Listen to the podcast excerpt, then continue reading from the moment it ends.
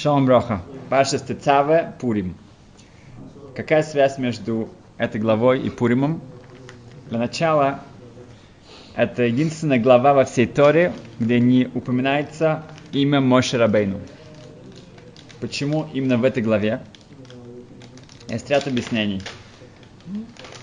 Так как в следующей главе Кисиса, когда совершается грех золотого тельца, говорит мой Шарабейну, что Ашем, если ты не простишь еврейский народ, то лучше сотри меня из твоей книги. Вим айн, если нет, если не будет прощения, мехейни на мисифреха шекадавта. Махейни, сотри на, пожалуйста, мисифрика из твоей книги Ашер Катафта, которую ты написал. В... Это следующая глава, Катафта. Имеется в виду, что через ты ее, я, я, я, я записал по твоему повелению.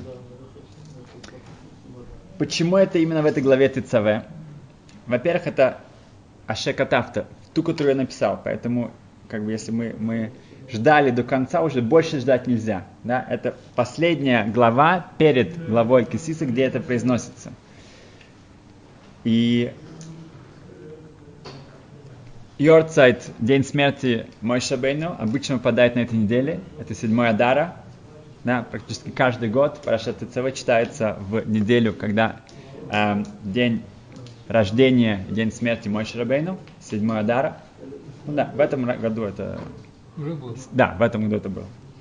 Эм, да, обычно Трума ТЦВ вместе тоже читаются. В если мы посмотрим гематрию Ашер Катафта, которую ты написал, гематрия Ашер, Алеф Шин Рейш, очень легко, 200, 300 и 1, это 501. И гематрия ТЦВ, кто хочет угадать, тоже 501. Не понял. Эм, в эм, гематрия слова Ашер Катафта. Ашер 501 ту, которую ты написал. Вот это Ашер, это именно гематрия ТЦВ, 501. Эм, это звучит как наказание, да? Как бы, так как Машабейн угрожает Ашему, что стереть свое имя из Торы, это звучит, как будто бы Ашем сказал, окей, хотя бы из одной главы мы действительно так и сделаем. На самом деле, если мы посмотрим в эту главу, там постоянно говорится, так начинается глава, «Веата и ты будешь э, приказывать еврейскому народу, как строить мешкан и, и веата, а креф, и ты будешь приносить жертву. Веата, постоянно, постоянно говорится, что и ты, и ты обращается к кому? К Моше Рабейну. В, был известный эм, мудрец Тана, мудрец Мишны, который решил пройти через всю Тору и посмотреть каждый раз, когда говорится «эт», да? Это это артикль, это что-то, что... Эм, Я. как?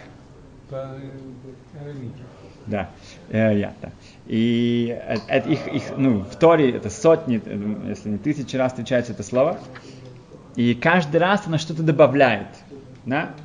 И эт Хашем Элокахатироу, эт, э, на, кибут, э, э, лехабет это М, это Ав, да, постоянно это что-то добавляет.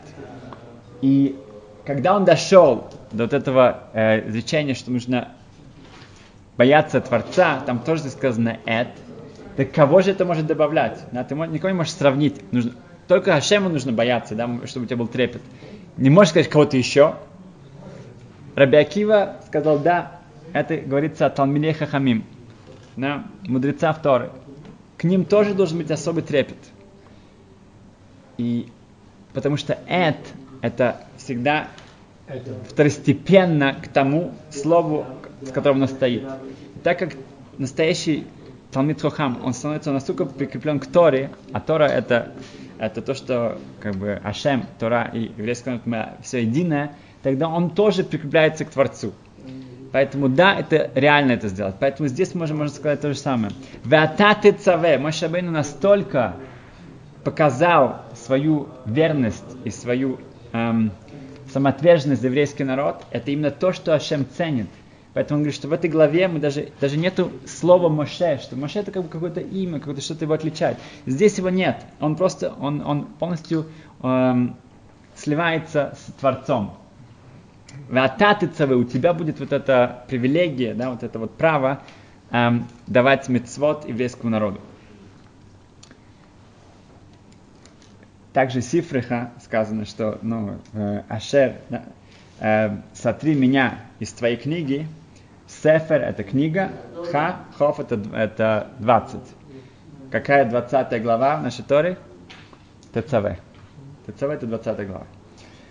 В Пурим именно мы празднуем, отмечаем этот праздник в эм, месяце Адар. Адар, какой у нас мазаль, какой у нас эм, Рыба. рыбы. Да? Как по-русски, ну не знак зодиака, что-то как-то есть другое слово. Зодиак, да. Знак зодиака. Да, не гороскоп, знак зодиака. окей. Эм, это рыбы. Какая связь рыб с Пуримом и с э, радостью всего этого месяца? Есть две особые черты у рыб, которых мы можем от этого много чему научиться. Что бы сказали, что характеризует рыбу? Что не особенно? Да, это всегда мы говорим, что когда гимна, это плодовитость, поэтому тоже мы это кушаем в э, на Рошашана. Одна из вещей, чем они отличаются, они очень тихие, да, их не слышно. Рыбы, да, у них есть штика, они как бы тихо, спокойно. В перке вот сказано, что Омар Абшимон Гамлиел, что я гадал ты кольяма, я все, всем вы- вырос среди самых больших мудрецов.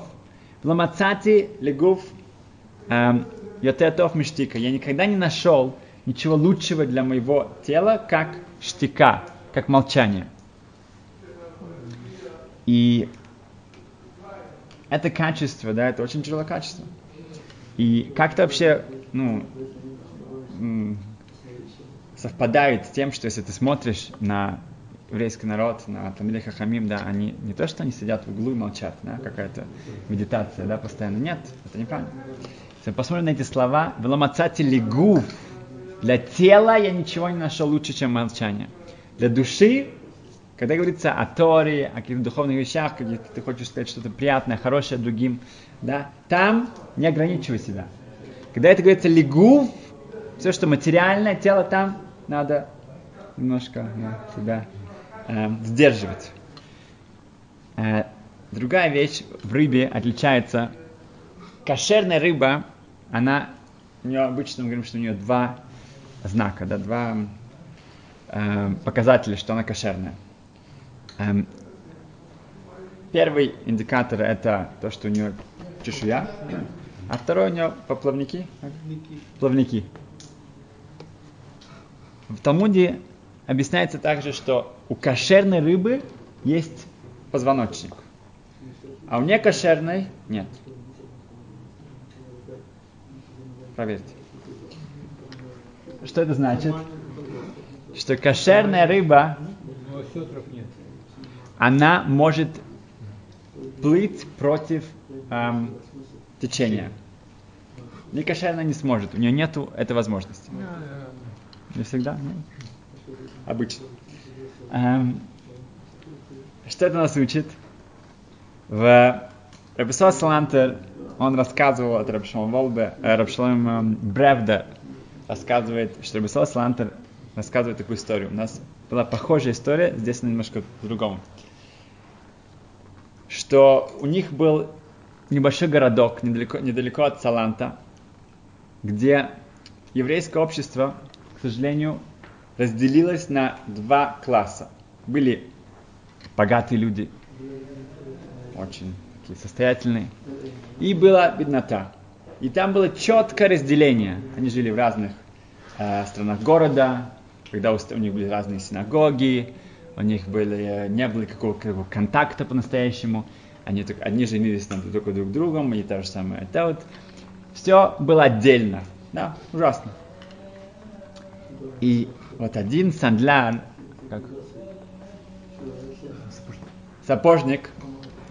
Он, когда у него родилась дочка, он сказал, вот как вот у богатых они делают свадьбы в большом зале, да, настоящем украшенном таком, они э, заказывают специально целый оркестр, и там еда, целые там, ну, красивые скатерти, официанты. Вот я сделаю такую же свадьбу для моей дочки, что бы ни было. И вот с первого дня, когда она родилась, он начал откладывать, собирать деньги на вот такой вот праздник. И так время шло, и действительно он каждый день, он экономил, что мог, он все вот, вот собирал, собирал, собирал. Пришло время на, не знаю, на 14, наверное, было. И надо ее уже вроде замуж. Он посчитал свои все сбережения, ну, все, что он там скопил. Ну, конечно, далеко, далеко, далеко ему не хватало на... Он одолжил одного, другого, третьего, четвертого, потому что для него это была его мечта. И действительно, он сдержал свое обещание, он заказал настоящий клезмерский такой оркестр, привезли. И эм, рыба, мясо, э, скатерти, официанты, все целое, действительно, вот как, как у богатых. Но каждому празднику приходит конец, и сколько бы люди не веселились, танцевали, ну, скушали все очень быстро и так, так, то, но как-то жалко, не, не, им тяжело было расстаться с этим моментом. Поэтому у этого сапожника была идея, выстроимся все в такую, сделаем такой марш, все вот эти вот его гости, которым он тоже сказал, что каждый пришел в своей чистой одежде на свадьбу, да, это не простая свадьба, пройдут и сделают такую эм, такой марш через квартал богатых людей, чтобы показать, вот у нас тоже мы, мы, мы способны на настоящую большую свадьбу. И они, музыканты, выстроились, начали играть, это было уже середина ночи. И вот так они все начали проходить через вот этот вот район, там, где жили э, богатые. Ну, начался, они все поют, кричат, музыка играет. Эти, ну, люди там, которые живут, они начинают там, там встать в постель, открывают окно, говорят, что происходит. Ну, некоторые начали просто смеяться, улыбаться, ну, ладно, как бы, пусть. Да. Некоторые начали кричать, там, их проклинать, что они дают им спать. Но им все равно им весело, им хорошо, вот они это сам показывают, наконец-то, вот у них есть такая возможность. Вдруг Э, в конце улицы показывается один из самых богатых таких купцов этого города. И он не в, в пижаме, не в халате, а он оделся по-настоящему, он идет им навстречу. Ой, но сапожник уже это самое обрадовался, вот все-таки будет признание какое-то, да кто-то его придет, поздравит, как ему это э, подобает, что он показал, что действительно на что он способен, и вот теперь он получит свое вот это уважение, которое он так жаждет. И когда этот купец подошел к нему, и все так замерли, смотрели, что сейчас произойдет, он вынул из своего эм, кармана эм, какую-то развалившую обувь и спросил, «А сколько стоит это починить.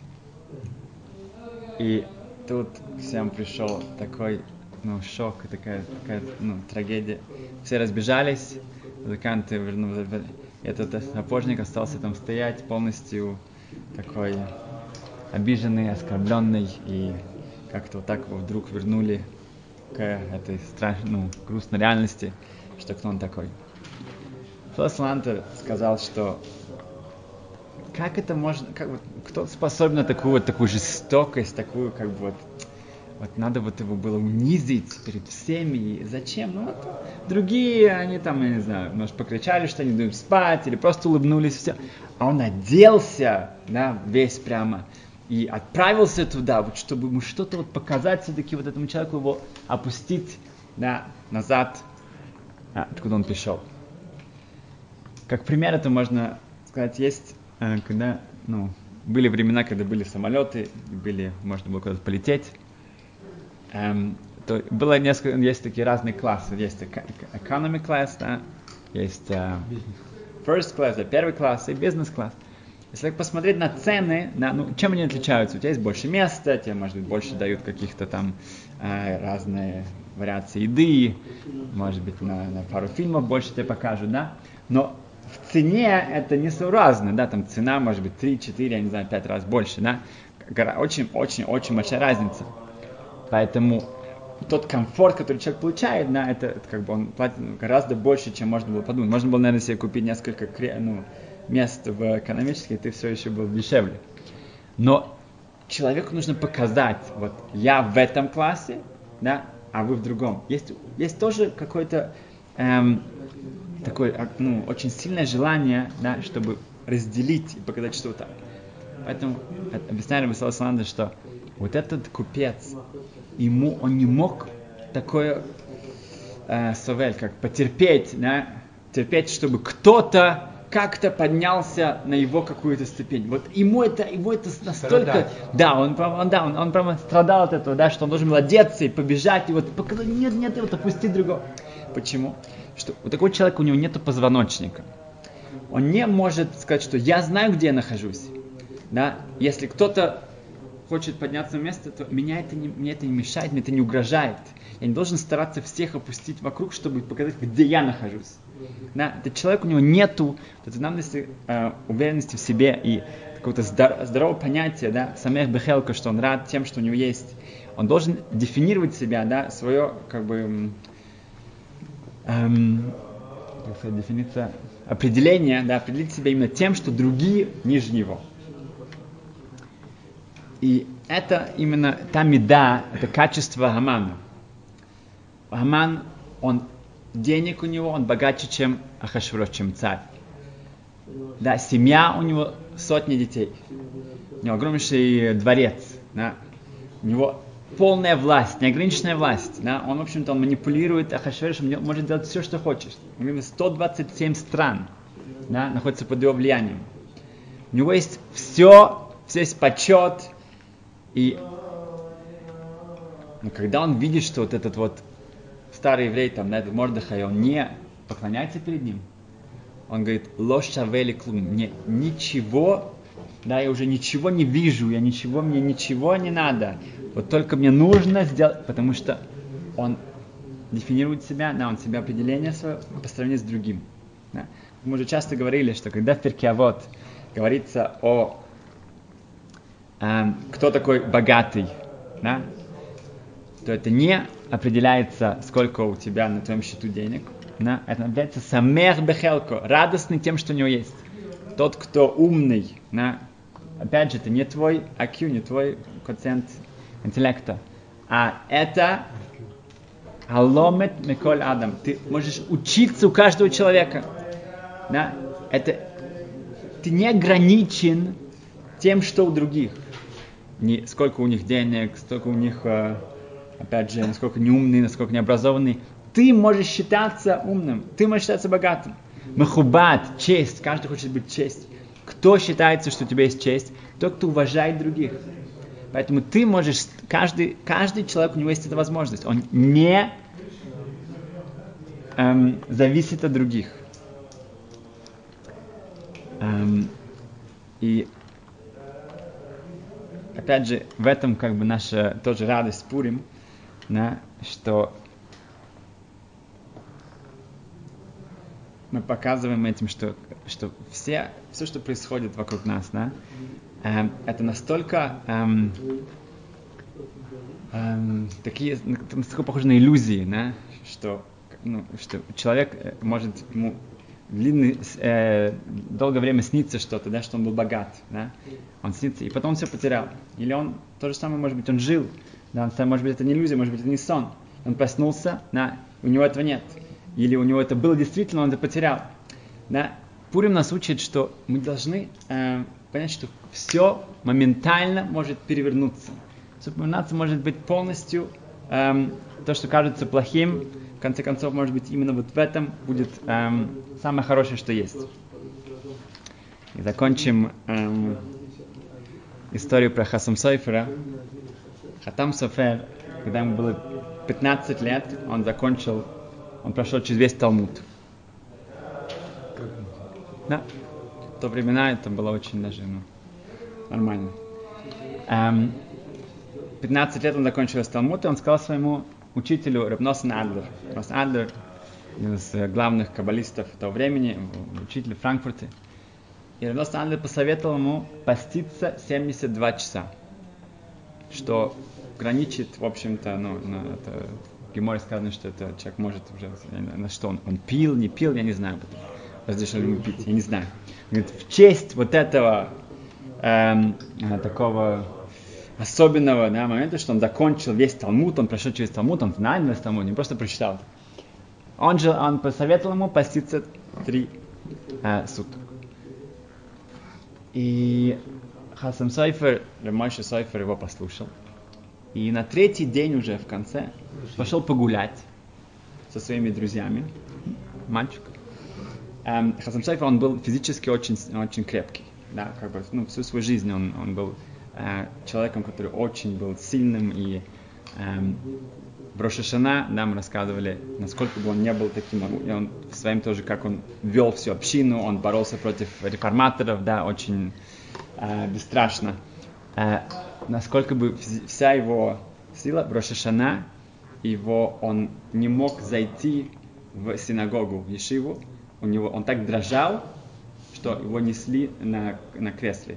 Вот его несли, что, что он не мог идти. Вот, вот так вот трясло. Да? А, они пошли погулять с своими друзьями, и было уже к вечеру время, они, они остановились около какой-то горы и помолиться Минху.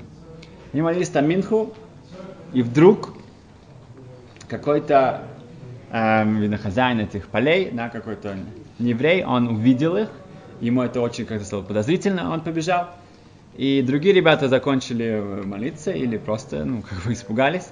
Они убежали, а Хасам Сойфер, он все еще молился, и он ну, закончил.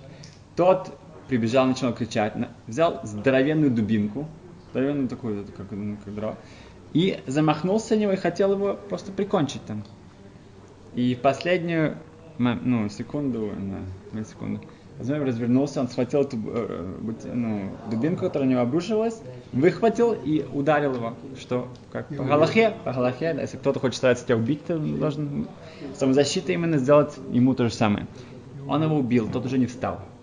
Тот не встал.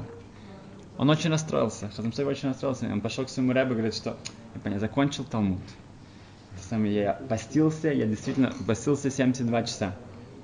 И в конце убил человека, да, шкоях, да, как бы, вот это как бы, да, это как тебе такой это подарок, да, это сам, я убил человека. На что Рамнос Надлер сказал ему, что этот человек был Амалек. И наоборот, ты удостоился, удостоился, да, это особо у тебя был схуд, такая эм, награда тебе за то, что ты выучил Талмуд, за то, что ты постился эти три дня, что у тебя была эта возможность. Но именно здесь, именно тем, что, если вот каждый, как домашнее задание каждому из нас, посмотреть Мегилат Эстер, и там мы чуть ли не в каждой строчке мы видим, как что-то, что выглядит одним способом, да, плохо, потом превращается в хорошо. Постоянно вся Мегилат Эстер, она построена на этом. Как он говорит, что это Мегилат Эстер, ты легалот Хестер, ты открываешь то, что скрыто. Да? И когда человек, он начинает вот это понимать, тогда это каждому из нас дает потрясающую, эм, огромную и неограниченную радость. Спасибо. Счастливо. Фрелихен Пурим.